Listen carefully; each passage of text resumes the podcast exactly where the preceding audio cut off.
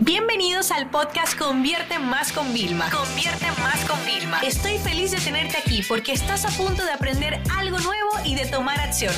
Así que prepárate para tu dosis diaria de estrategias, tácticas y herramientas para escalar tu negocio con fans, publicidad y contenidos. ¿A quién debo contratar? ¿Un consultor, mentor o asesor? Yo sé que existen de, verdad muchas dudas y confusiones, sobre todo cuando nos ponemos con el tema de la titulitis, ¿no? Esto pasó también con el tema de los cargos. Yo cada vez que entro en LinkedIn descubro que existen nuevos cargos inventados, pero al final es una forma bonita de reconocer el trabajo. Yo sí que es verdad que hay algunos perfiles en mi negocio que les tengo cargos de arriba y de verdad que sienten mucha satisfacción y cuando ellos me mandan un correo y yo veo, vale, directamente el cargo de ellos o ellos lo presentan frente a un cliente, nosotros no usamos tarjetas de visita, ¿no? Pero lo presentan frente a un cliente o yo les presento, o sea, yo noto y veo cómo se esboza esa sonrisa. Ahora bien, en el caso de mentor, consultor o asesor, ¿vale? Vamos a identificar primero un poquito de cada uno y luego desde mi propia experiencia, yo contratando y utilizando y a mí cuando me han contratado como uno de esos perfiles, ¿no?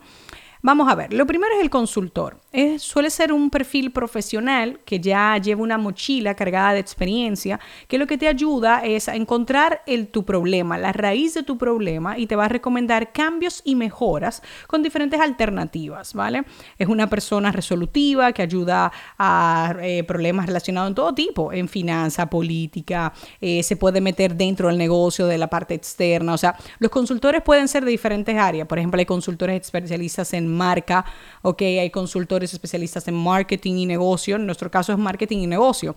Yo no concibo hacer una gran campaña y una gran estrategia de comunicación si en el negocio los procesos, el equipo, la finanza no pueden realmente eh, sustentar esta nueva idea, ¿no? Y sobre todo es una persona que a través de, de sus textos, de sus reuniones con los clientes, educa siempre al cliente porque tiene un conocimiento que el cliente desconoce. Ahora bien, en el tema de asesor, ¿Vale? Normalmente cuando tú dices, no, mira, tengo un asesor, que en mi negocio yo tengo, yo tengo un asesor financiero, es una persona que realmente me asesora en cosas puntuales y normalmente no me llega al desglose quizá de lo técnico, simplemente me da una asesoría. Por ejemplo, mi tío mentor, ¿vale? Él es un híbrido entre asesor y mentor, ¿verdad? Te voy a explicar ahora y ahora verás la diferencia, ¿no? En asesor ya me está diciendo, mira, o sea, tiene que hacer esto, pero no me desglosa cómo es el paso a paso quizás de hacerlo. ¿Ok? Esto es importante que lo tengamos, ¿no? Y normalmente un asesor tú lo tienes como que es un inicio y fin, como algo puntual. Sin embargo, un consultor tú puedes tener en un iguala mensual. A mí me han tenido eh, agencias, empresas en iguala, donde tú me llamas y yo te resuelvo. Siempre voy a estar ahí para ti, para guiarte y orientarte. Y a mí como consultora me ha tocado, fíjate la diferencia, en asesor yo te digo, mira, haz esto. Por ejemplo, cuando amigos me piden un consejo, yo estoy dando una asesoría. Ahora, si el amigo me contrata, yo estoy dando una consultoría, entonces yo le digo, no, mira, tú tienes que hacer esto, pero la forma de hacerlo es, vamos a hacer esto primero, esto después, esto tal, tal, tal, tal, ¿ok? Para que lo veamos. Ahora bien, Vilma, ok, ya entendí, el asesor puntual, el consultor entra en más detalle, aunque no implementa, un consultor en la mayoría de ocasiones no ejecuta. En caso de que un consultor te venda la ejecución, es porque tiene un equipo que hace la ejecución. Pero tú no vas a ver, ah, consultor de Facebook Ads y también te hace la campaña. No. Un consultor de Facebook Ads te va a auditar, te va a diseñar la estrategia, pero no se va a ensuciar las manos. Y no es porque sea malo. Normalmente la evolución de una persona que lleva años haciendo esto es que se vuelva consultor. ¿ok? Y luego está la parte de mentor. El mentor es como el, el, sabio, es como esa persona a la que tú quieres recurrir, es esa persona que tú sientes que cada vez que habla es como que te habla a ti, que tú sientes una conexión, que sientes admiración hacia esa persona y sobre todo que esa persona ya ha vivido lo que tú estás a punto de vivir o está donde tú quieres llegar y alcanzar y sigue en movimiento. Normalmente los mentores no llegaron a un techo y se quedaron. Aun cuando el mentor llega a su momento como sabio, eh, de gurú, de, buen sentido, no de mal, ¿no? Eh, está todavía evolucionando, está creciendo, está trabajando en sí mismo, ¿no? Son personas que con mucha paciencia, eh, con mucha empatía, con mucha cercanía, te aconsejan. Pero sobre todo hay una parte interesante y es que te acompañan. Y no se enfocan solo en el éxito profesional, sino también en el personal.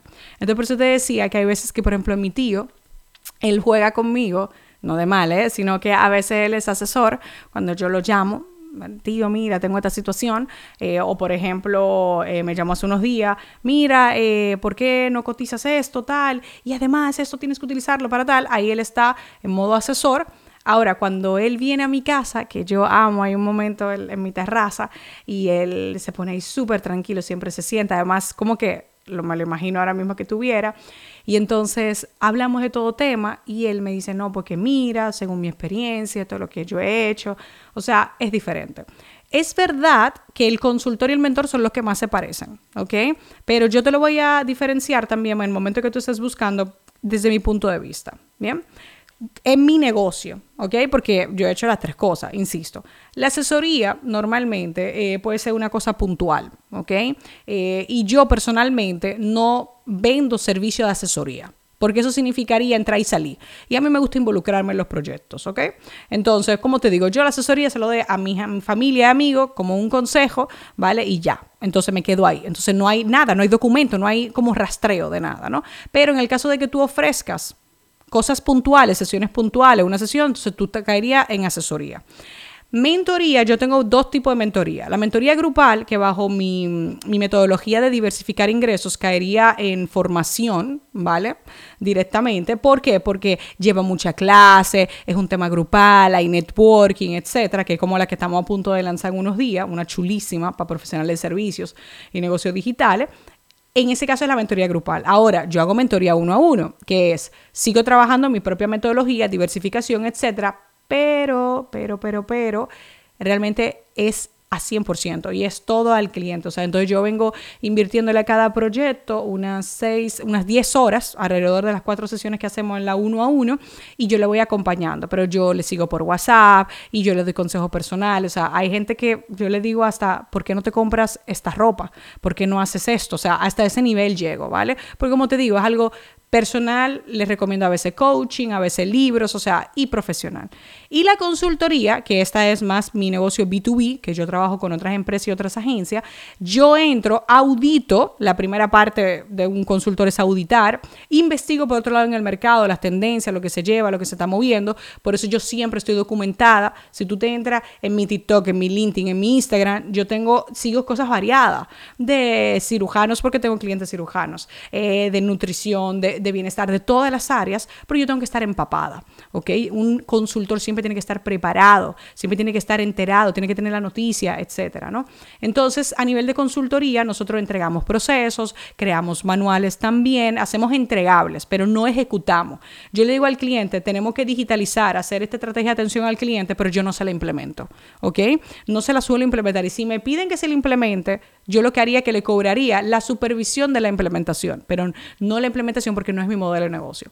Sé que esto puede ser eh, a veces muy, confuso, por eso decidí crear eh, este episodio para que ustedes pudieran entender la gran diferencia que había entre estos cargos. Esta sesión se acabó y ahora es tu turno de tomar acción.